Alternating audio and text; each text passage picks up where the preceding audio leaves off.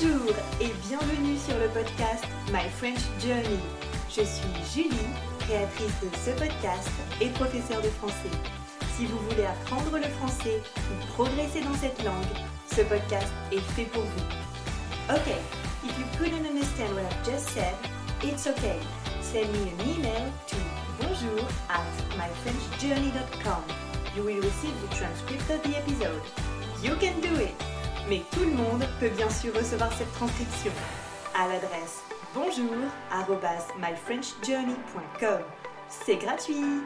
Mon but est de vous accompagner tout au long de votre aventure française avec des conversations authentiques. Vous allez améliorer votre prononciation, votre grammaire et votre vocabulaire. Vous êtes prêts? Alors, c'est parti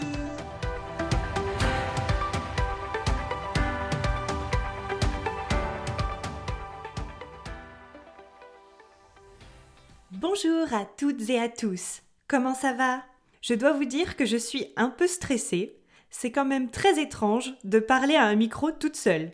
Et en même temps, je suis très contente de lancer ce podcast. Cet épisode a une longue histoire. Il faut que je vous raconte.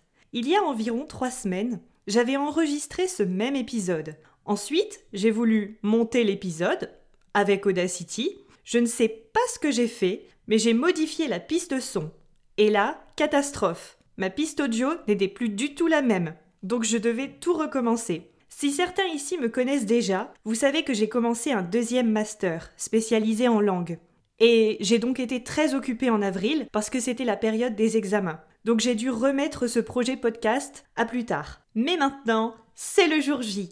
Mes notes sont prêtes et j'ai aussi prévu ma bouteille d'eau au cas où. Mais revenons à nos moutons. Pour ce tout premier épisode, je voulais vous raconter mes aventures à Berlin.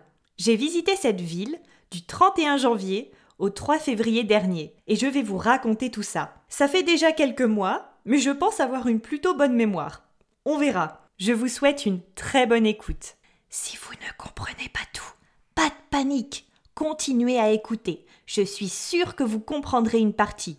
Et rappelez-vous, la transcription est disponible.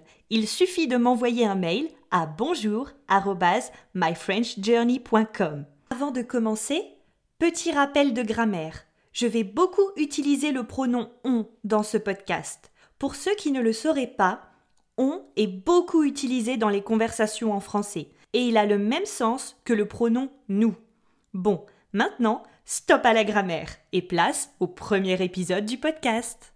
Alors, Petite question de culture générale. Est-ce que vous savez quel animal est l'emblème de Berlin? Alors, réponse 1. Un aigle? Réponse 2. Un ours? Réponse 3. Un lion? Vous aurez la réponse à la fin de l'épisode. Guten Tag. Ok, alors je vais traduire au cas où, mais ça veut dire bonjour en allemand. Le vendredi 31 janvier, je suis partie à Berlin avec mon ami Maël ami que je connais depuis dix ans maintenant. Pour aller à Berlin, nous avions décidé de prendre l'avion. On pouvait prendre la voiture ou le train, mais l'avion était le plus rapide. De chez moi, il faut 8 heures en voiture, 10 heures en train et seulement 1 heure 30 en avion. Le calcul était vite fait. Le décollage de notre avion était prévu à 7 heures du matin, mais on est parti de chez moi en avance, parce que je ne voulais pas le rater, et en plus, on ne savait pas où garer la voiture. Garer la voiture, ça veut dire laisser sa voiture dans un parking ou dans un garage, pour quelques minutes, quelques heures ou quelques jours. On est donc parti à 4 heures du matin vers l'aéroport de Luxembourg. C'est un tout petit aéroport à 30 km de chez moi. Le réveil à 3 heures était un peu dur. Et j'ai vérifié six fois que je n'oubliais ni ma carte d'identité, ni ma carte bancaire. J'avais seulement pris ma carte d'identité puisque nous restions dans la zone Europe. Je n'avais pas besoin de mon passeport. Nous avons rapidement trouvé le parking et ensuite nous avons pris une navette qui nous a conduits à l'aéroport. Mais c'est quoi une navette? Une navette, c'est un bus qui assure une liaison régulière entre deux points rapprochés. Souvent, ce sont des trajets courts et répétitifs. En anglais, je crois que l'on dit shuttle. Dans notre cas, on a dû prendre une navette parce que le parking était situé, je pense, à environ 2 km du terminal. Mais c'était beaucoup moins cher que de garer la voiture directement à l'aéroport. Je pense que nous avons économisé au moins 150 euros. Alors, une fois arrivés à l'aéroport, nous avons enregistré les bagages. Maëlle avait seulement un bagage à main. Vous savez, c'est le bagage que l'on peut prendre directement dans l'avion. Et moi, j'avais aussi un bagage en soute, parce que j'avais pris pas mal de pulls dans ma valise, au cas où il ferait froid. Pas mal de, ça veut dire beaucoup. Dans ma phrase, j'aurais pu dire j'avais pris beaucoup de pulls. Mais j'ai utilisé cette expression j'avais pris pas mal de pulls. Après ça, on a passé les contrôles de sécurité. L'aéroport de Luxembourg est tout petit, et il était encore très tôt. Il devait être 5 heures du matin, donc c'était très rapide, et ensuite, on a attendu l'embarquement. J'avais choisi la compagnie Luxair, qui est une compagnie luxembourgeoise. C'est une compagnie qui est plus chère que des compagnies comme EasyJet ou Ryanair. Mais comme je suis une froussarde en avion, alors une froussarde, pour vous expliquer, c'est quelqu'un qui a facilement peur. Donc oui, comme je suis une froussarde en avion, et que j'ai vraiment très très peur, même si ce n'est pas rationnel, j'avais choisi cette compagnie, qui me semblait plus sûre. Sauf que nous avons eu des turbulences à l'aller et au retour. Pas de chance. Et comme l'avion était vraiment minuscule, enfin bref, j'ai eu l'impression de ressentir ces turbulences dix fois plus dans cet avion. Alors, ensuite, on est arrivé à l'aéroport de Berlin-Tegel. Ok, j'espère que je prononce correctement le nom de cet aéroport. Donc on est arrivé à l'aéroport à 8h30 du matin. Et ensuite, direction notre hôtel pour déposer les valises. Je pense qu'on était encore bien endormis tous les deux, parce qu'on a mis au moins 30 minutes à comprendre quel bus il fallait prendre pour rejoindre le centre-ville. On a fait deux fois le tour de tout l'aéroport parce qu'on ne s'était pas renseigné avant.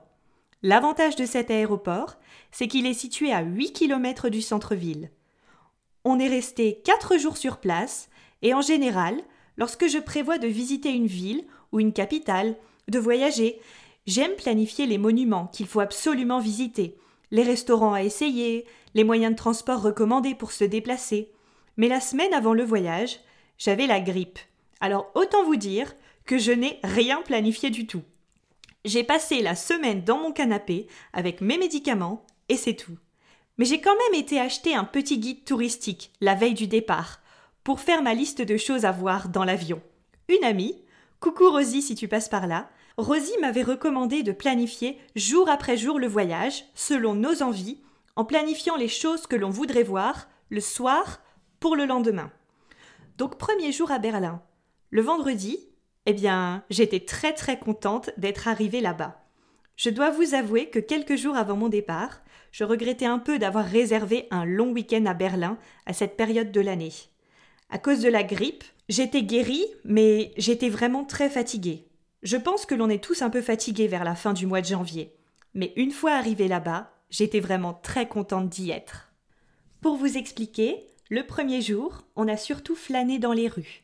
Flâner, ça veut dire se promener, sans véritable but, au hasard, juste pour le plaisir de regarder. On voulait juste s'imprégner de l'ambiance, et on a eu plutôt de la chance avec la météo, parce qu'il faisait environ 8 degrés et il ne pleuvait pas, donc on n'a pas regretté de quitter le Luxembourg. Durant le séjour, on a pratiquement fait tout à pied. Pour ceux qui auraient déjà visité ou planifieraient de visiter cette ville, une fois que l'épidémie du coronavirus sera passée et que tout sera rentré dans l'ordre, si vous planifiez de visiter cette ville, on a séjourné à l'hôtel Parkin, qui est situé sur l'Alexanderplatz, donc la place Alexander en français. L'Alexanderplatz est une des places les plus connues de Berlin. C'est aussi là que se trouvent beaucoup de magasins et de fast-food. Le cauchemar pour votre portefeuille. L'hôtel a une magnifique vue sur la tour de la télévision. Mais si vous voulez cette vue-là, vous allez devoir payer un supplément à l'hôtel. Oui, oui, oui. Mais bon, nous, on voulait la vue, parce qu'à chaque fois que l'on part ensemble, on tombe dans tous les attrapes touristes. Un attrape touriste, c'est un lieu ou une attraction typique qui est généralement destinée à attirer les touristes. Donc, on a payé 45 euros pour se réveiller en face de la tour de la télévision. L'hôtel est vraiment très bien situé. Mais bon, le nettoyage de la chambre laissait quand même à désirer. Ça aurait pu être mieux. Donc après avoir découvert quelques rues aux alentours de l'hôtel, on s'est rendu à la très célèbre porte de Brandebourg, qui est le symbole de Berlin. La nuit était déjà tombée, ce monument est très impressionnant, mais avec toutes les lumières, c'était vraiment beau à voir.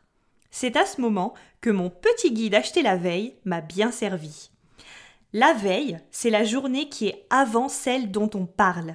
Dans mon cas, je vous raconte mes aventures du vendredi, et j'ai acheté le guide le jeudi. Le jeudi, c'est la veille.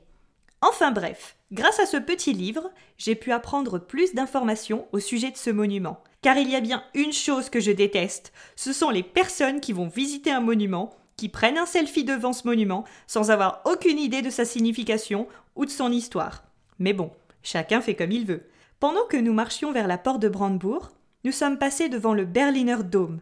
C'est la cathédrale de Berlin, qui en fait n'est pas vraiment une cathédrale, puisqu'il s'agit d'une église protestante. Nous ne sommes pas rentrés dans la cathédrale, mais nous avons admiré l'architecture de ce magnifique monument.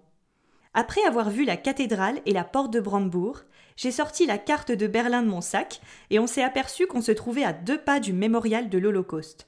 C'est très impressionnant. Il s'agit d'une œuvre d'art composée de 2711 blocs de pierre qui forment un labyrinthe. Je ne sais pas trop quoi penser de cette œuvre.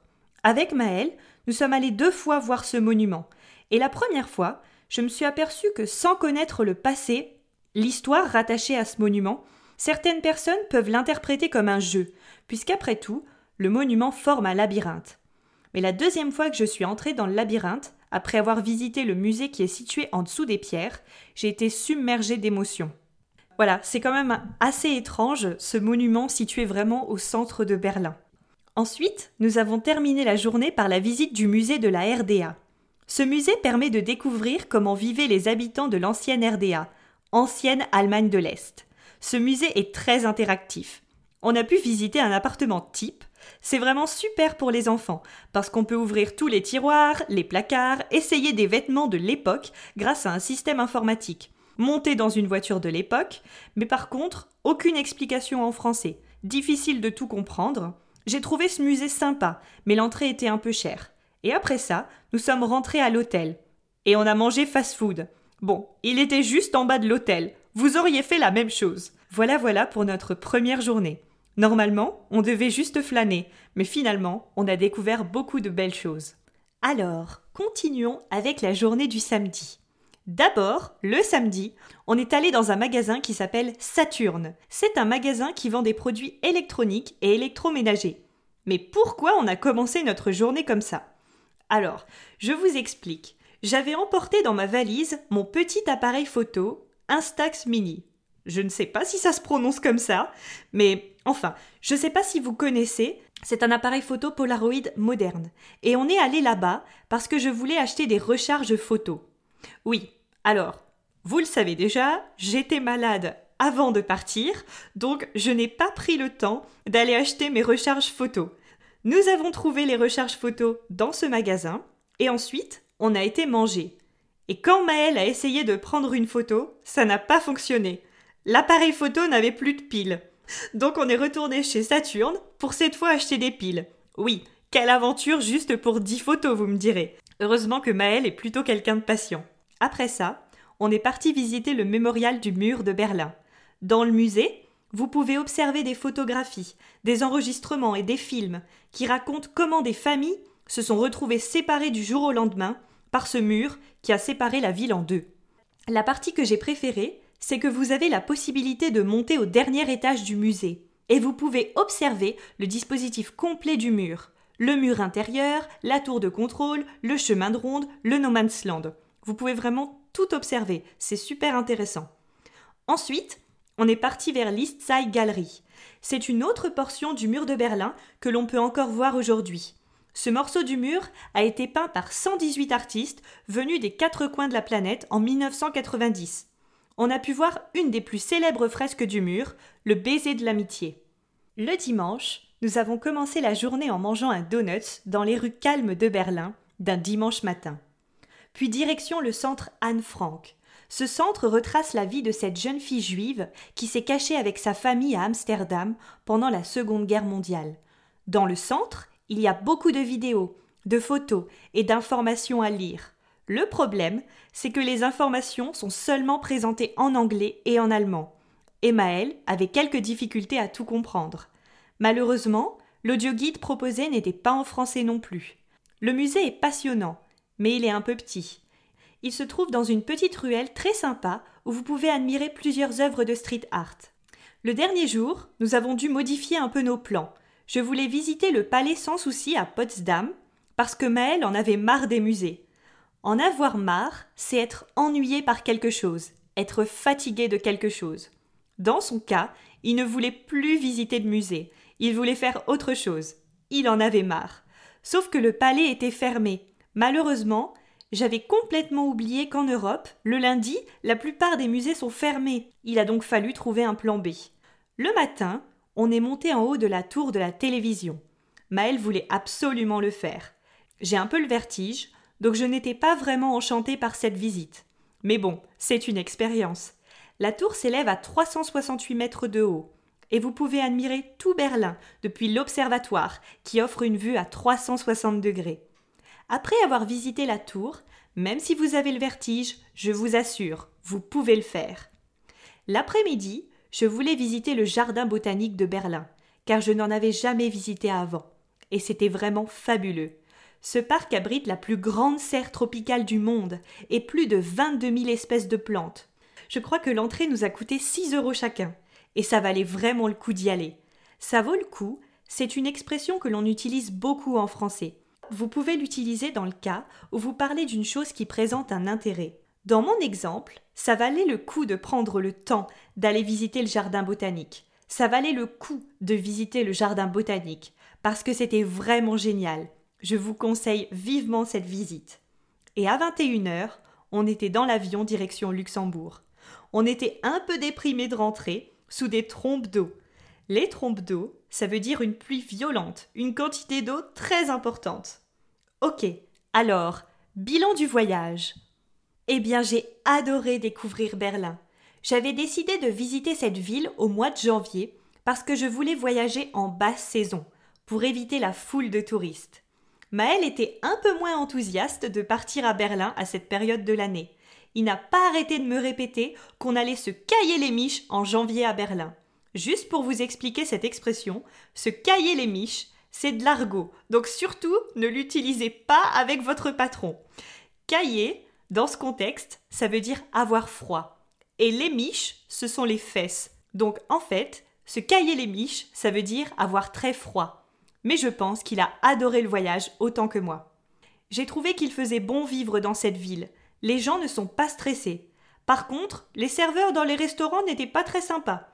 La ville est calme, c'est pour moi totalement différent d'une ville comme Paris par exemple. Le passé de Berlin est lourd, avec la Seconde Guerre mondiale, le mur, et pourtant il règne dans cette ville une atmosphère magique.